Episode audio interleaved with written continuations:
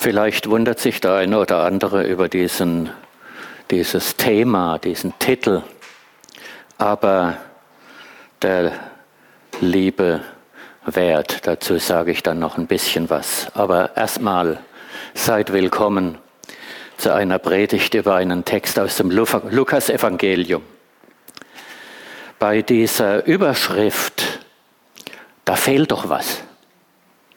Und zwar vor dem Aber. Irgendwie, da, da fehlt einfach was. Der vollständige Satz stammt von Klaus Vollmer und lautet, wir alle. Und damit sind wir alle Menschen gemeint. Wir alle sind unheimlich begabt, unheimlich bekloppt, aber immer der Liebe wert.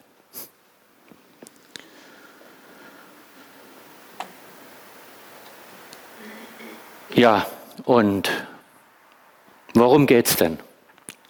Mir ist in diesem Text aus dem Lukasevangelium etwas wichtig geworden, ganz besonders wichtig.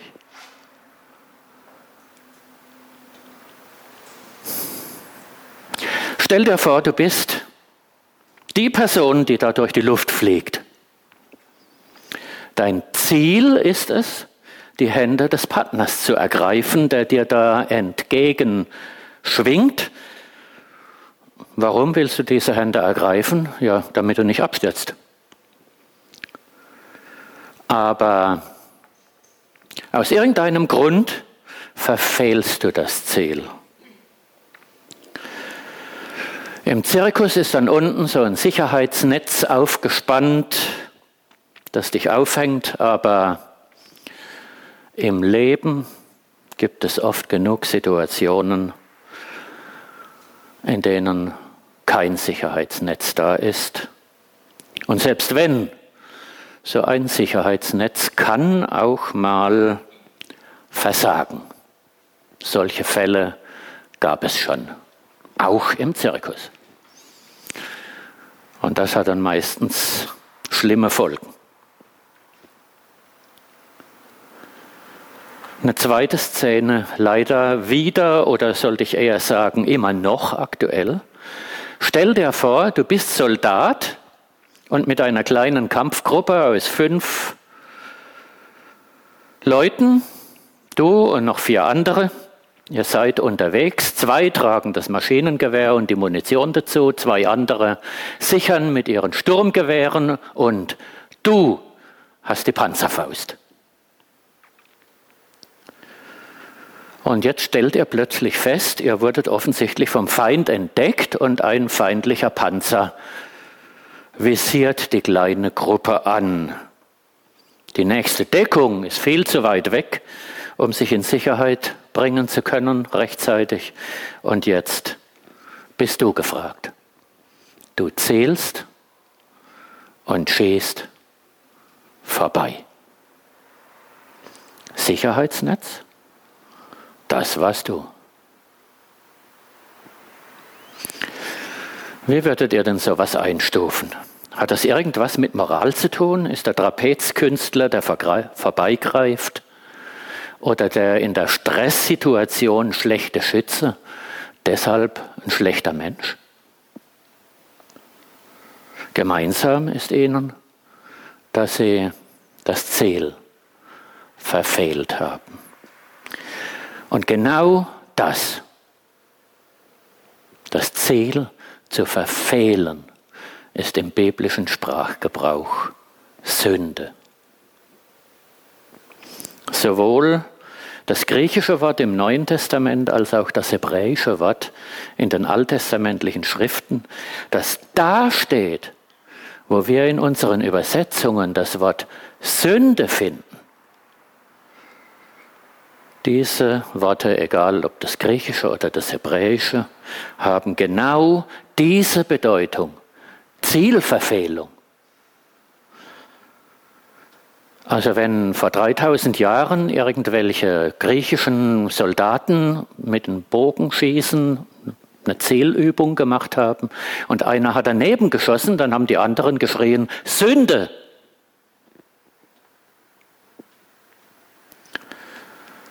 Zielverfehlung. Und da wären wir bei einer der großen Lebensfragen. Was ist eigentlich mein Lebensziel? Was ist dein Lebensziel? Oder anders formuliert, wozu bin ich denn da auf dieser Welt? Also dass Sünde im biblischen Sinn nicht allzu viel mit dem Stück Kuchen zu viel zu tun hat, wird damit eigentlich klar, oder? Woher kommt aber der moralische Beigeschmack, den das Wort Sünde meistens so hat? Und wie kommt die Vorstellung zustande, dass es schlimmere und weniger schlimme Sünden gibt?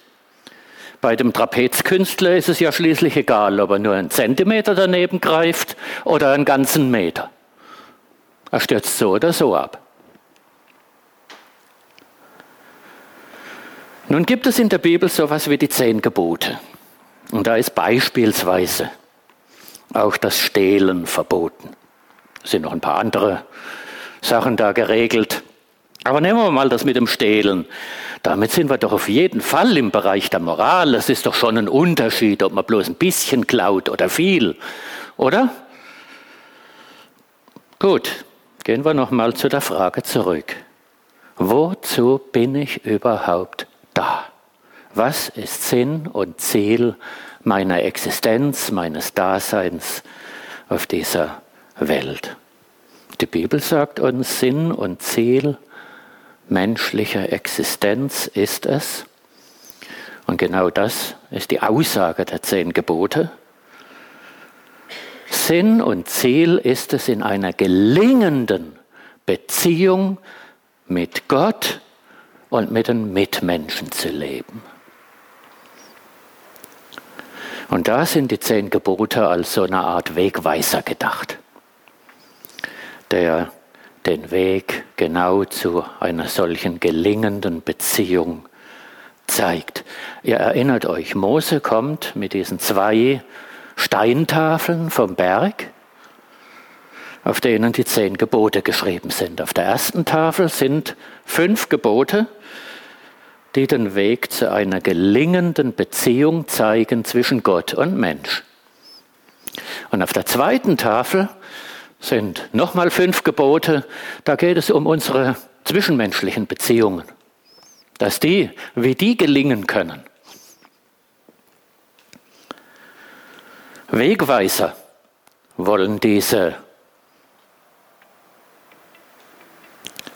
Gebote sein, Wegweiser, nicht Gesetze, bei denen dann Gott als Polizist mit Radar auf der Lauer liegt, um Sünder zu erwischen und Strafzettel zu verteilen. Wegweiser. Wegweiser, an denen wir uns orientieren können auf unserem Lebensweg. Und wer sich nicht am Wegweiser orientiert, der bestraft sich doch schließlich selber, weil er erreicht ja sein Ziel nicht. Im heutigen Predigtext ist von einer Frau die Rede. Ihren Namen erfahren wir nicht, aber dass sie eine Sünderin sei. Aber lesen wir doch mal den Text. In Lukas 7, die Verse 36 bis 50, da steht geschrieben, es bat ihn aber einer der Pharisäer mit ihm zu essen. Und er ging hinein in das Haus des Pharisäers und setzte sich zu Tisch. Und siehe, eine Frau war in der Stadt, die war eine Sünderin. Als die vernahm, dass er zu Tisch saß im Haus des Pharisäers, brachte sie ein Alabastergefäß mit Salböl und trat von hinten zu seinen Füßen, weinte und fing an, seine Füße mit Tränen zu netzen und mit den Haaren ihres Hauptes zu trocknen und küsste seine Füße und salbte sie mit dem Salböl. Da aber das der Pharisäer sah, der ihn eingeladen hatte, sprach er bei sich selbst und sagte, wenn dieser ein Prophet wäre, so wüsste er, wer und was für eine Frau das ist, die ihn anrührt, denn sie ist eine Sünderin. Jesus antwortete und sprach zu ihm, Simon, ich habe dir etwas zu sagen. Er aber sprach, Meister, sag es. Ein Gläubiger hatte zwei Schuldner. Einer war 500 Silbergroschen schuldig, der andere 50. Da sie aber nicht bezahlen konnten, schenkte er es beiden. Wer von ihnen wird ihn mehr lieben? Simon antwortete und sprach, ich denke der, dem er mehr geschenkt hat. Er aber sprach zu ihm, du hast recht geurteilt. Und er wandte sich zu der Frau und sprach zu Simon, siehst du diese Frau? Ich bin in dein Haus gekommen, du hast mir kein Wasser für meine Füße gegeben. Diese aber hat meine Füße mit Tränen genetzt und mit ihren Haaren getrocknet. Du hast mir keinen Kuss gegeben. Dieser aber hat, seit ich hereingekommen bin, nicht aufgehört, meine Füße zu küssen. Du hast mein Haupt nicht mit Öl gesalbt. Sie aber hat meine Füße mit Salböl gesalbt. Deshalb sage ich dir, ihre vielen Sünden sind vergeben, denn sie hat viel geliebt. Wem aber wenig vergeben ist, wird, der liebt wenig. Und er sprach zu ihr, dir sind deine Sünden vergeben. Da fingen die an, die mit zu Tisch saßen und sprachen bei sich selbst, wer ist dieser, dass er auch Sünden der auch Sünden vergibt. Er aber sprach zu der Frau, dein Glaube hat dir geholfen, geh hin in Frieden.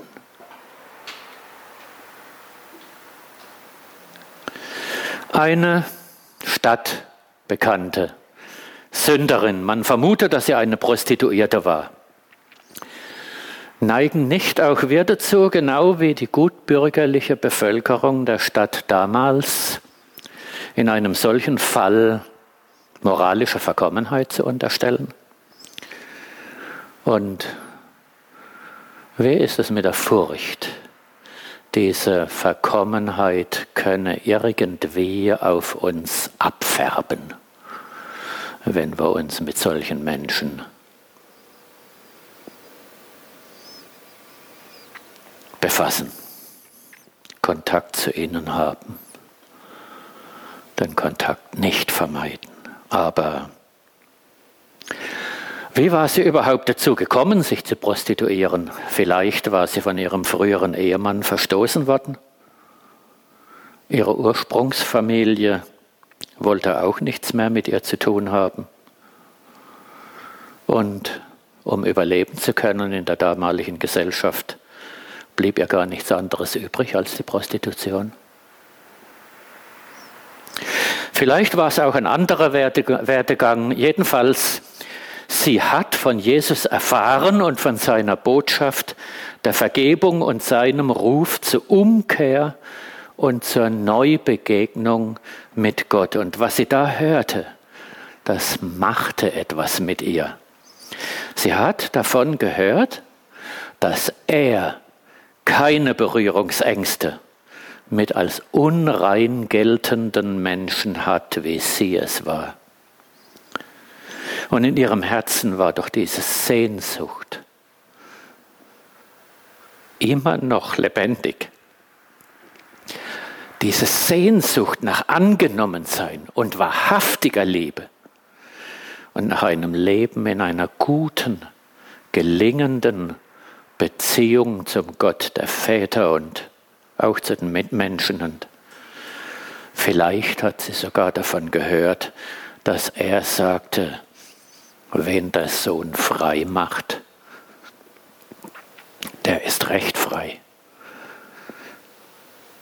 Und frei sein von diesem Zwang zur Prostitution wollte sie doch schon lange.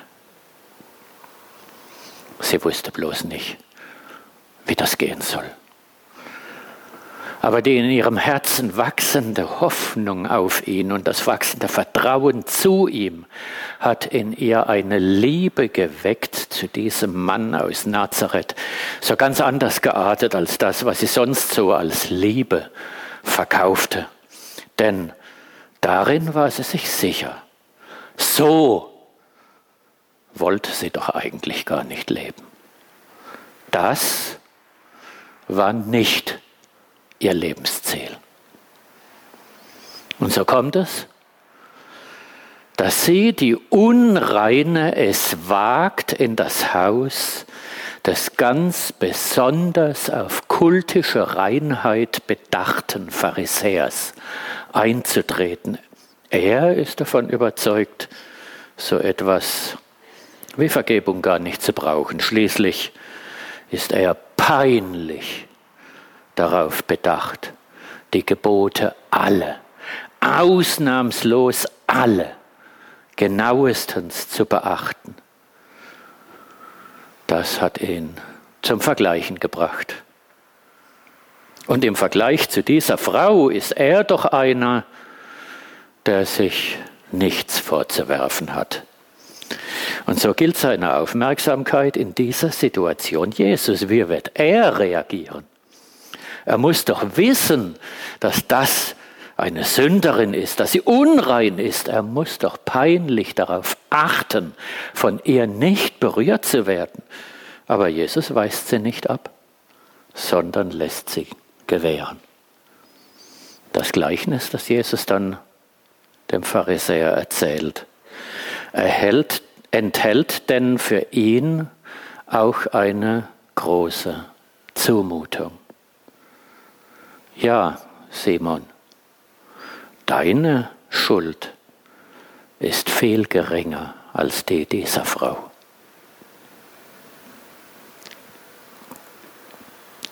Aber bezahlen kannst du sie auch nicht. Erinnern wir uns an den Trapezkünstler, der nur einen Zentimeter daneben greift, stürzt genauso ab, wie der einen Meter daneben greift. Und Jesus vertraut darauf, dass Simon tief in seinem Inneren davon weiß, auch ich bin nicht wirklich sündlos. Die Gebote aber wollen zu 100 Prozent eingehalten werden, nicht nur zu 99,9. Da gibt es bei Gott keine 80-20-Regel. 80 Prozent des Solls erreichen mit 20 Prozent Aufwand. Und die restlichen 20 Prozent vergessen wir. So kalkuliert Gott nicht. Bei Gott heißt es knapp daneben, ist auch vorbei.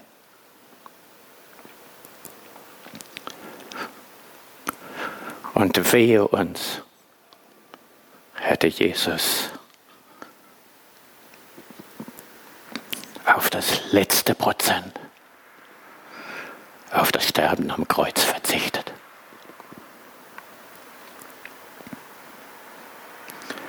Ja, Simon, auch du hast das Ziel verfehlt.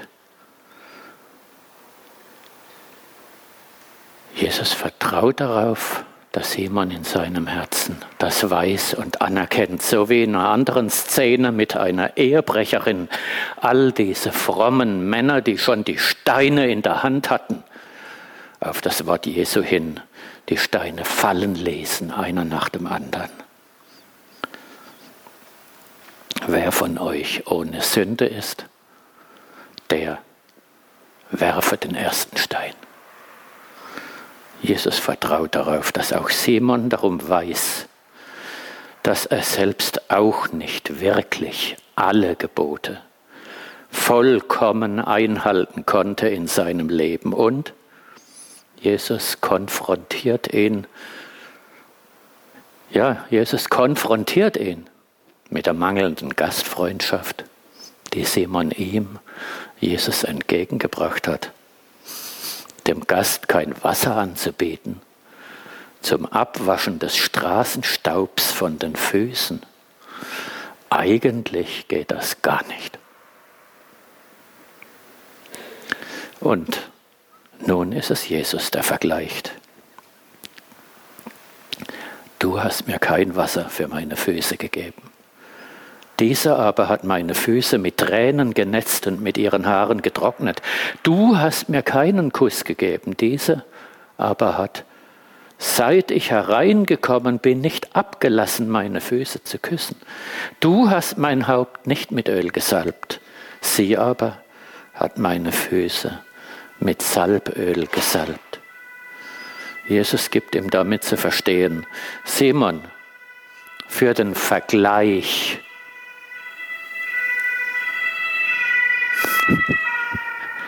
für den Vergleich zwischen dir und dieser Frau gibt es auch noch eine andere Perspektive als die von deinem hohen Ross herab. Und aus diesem anderen Blickwinkel siehst auch du nicht mehr so gut aus. Es gibt ein indianisches Sprichwort, in dem es sinngemäß heißt, dass wer einen anderen beurteilen will, erst einmal ein paar Tage lang in den Mokassins dieses anderen gegangen sein sollte. Der Perspektivwechsel ist wichtig. Denn schließlich auch für diese Frau gilt, aber der Liebe wert. Ja, wem viel vergeben ist, der liebt viel. Deutlich wird hier, wir alle sind Schuldner Gottes. Und keiner kann diese Schuld von sich aus begleichen. Die gute Nachricht, Jesu ist Gott ist bereit, die Schuld zu erlassen. Ihm ist es viel wichtiger, dass die gestörte Beziehung zwischen ihm und uns und unsere gestörten Beziehungen untereinander in Ordnung kommen. Er beschenkt uns. Die Frau zu Jesu Füßen hat das verstanden. Die Frage ist, wie gehe ich damit um? Oder was macht Gottes Vergebung mit mir? Diese Frau ist so erfüllt von Dankbarkeit, dass ihr keine Situation zu peinlich ist, um diese Dankbarkeit Jesus gegenüber zum Ausdruck zu bringen. Und das kostbare Öl, das sie mitbringt, macht deutlich, dass ihr Jesus alles wert ist weil sie weiß, dass sie ihm alles wert ist. Die Vergebung Gottes ist für uns alle da. Aber für manche macht diese Botschaft einen größeren Unterschied als für andere, vielleicht weil sie das erste Mal Anerkennung erfahren das erste Mal spüren, da ist jemand, der mich trotz meiner Fehler liebt. Das erste Mal vertrauen können, weil sie spüren, dass bei ihm, dass bei Jesus Wunden langsam heil werden, unter denen sie schon lang gelitten haben.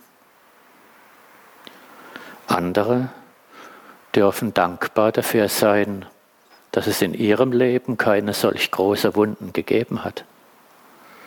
Dass sie auf ihrem Lebensweg mit Jesus immer wieder erfahren haben, was es heißt, bedingungslos geliebt zu sein. Wieder andere können mit Gottes Vergebung nichts anfangen, weil sie sich keiner Schuld bewusst sind. Vielleicht aber kommt dieses fehlende Schuldbewusstsein, wie bei Simon dem Pharisäer, auch nur aus dem Vergleichen. Im Vergleich zu dieser Frau steht er doch ganz gut da. Aber wie ist das eigentlich mit dieser Frage nach dem Lebensziel? Wäre es nicht doch gar nicht so übel, sich gemeinsam mit anderen auf den Weg zu machen, auch für einen Simon, auf den Weg hin zu dem Ziel, das Gott uns zeigt, nämlich in Frieden mit Gott, mit den Mitmenschen und nicht zuletzt mit sich selbst zu leben. Ich wünsche mir, dass wir eine Gemeinde sind, die Gott liebt und in der diese Liebe sichtbar wird darin, wie wir miteinander umgehen.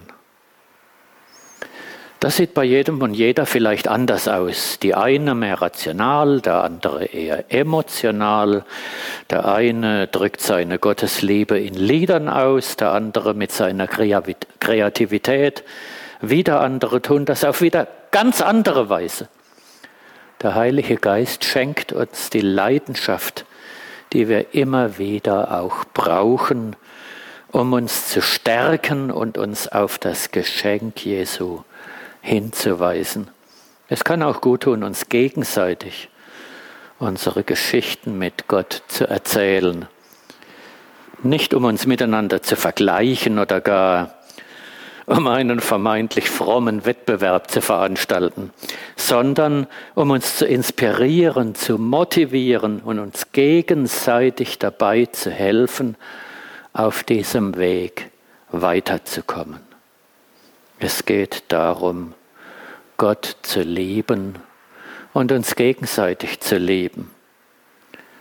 Und wenn ich nicht mehr weiter weiß und das Leben mir vielleicht mal wieder übel mitgespielt hat, dann ist es gut, sich getragen zu wissen von der Gemeinschaft der Gläubigen.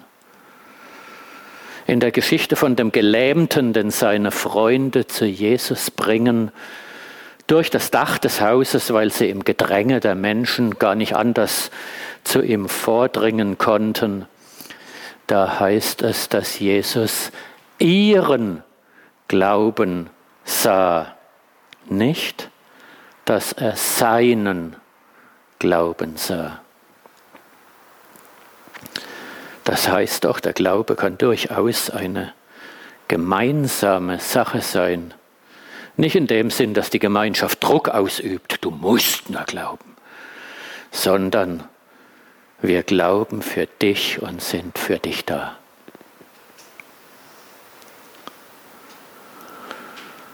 Nun ist es natürlich so, so eindeutig ist es ja nicht immer, dass wir falsch abgebogen sind.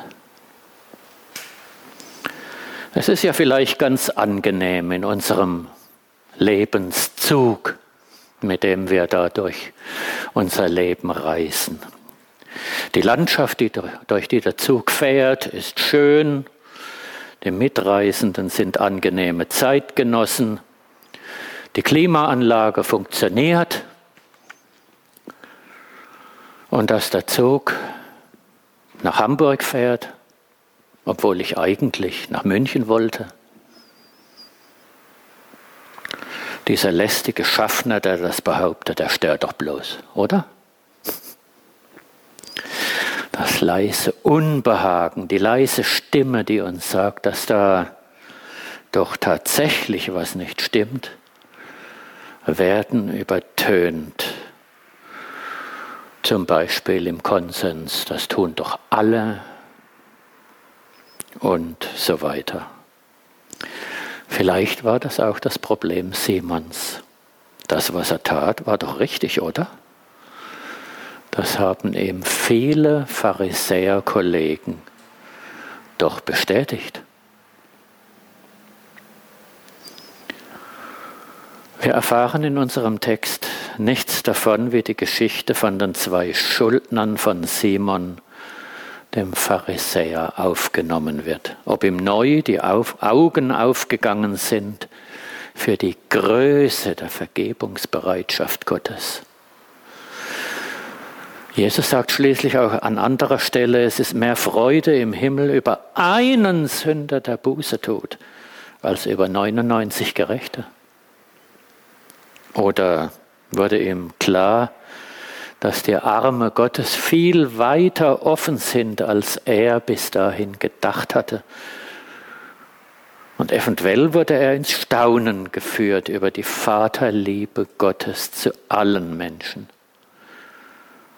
Ob er Jesus noch einmal zum Essen oder gar darüber hinaus als seinen Messias in sein Leben eingeladen hat. Wie auch immer. Die Arme unseres himmlischen Vaters sind weit geöffnet, weiter als wir denken können.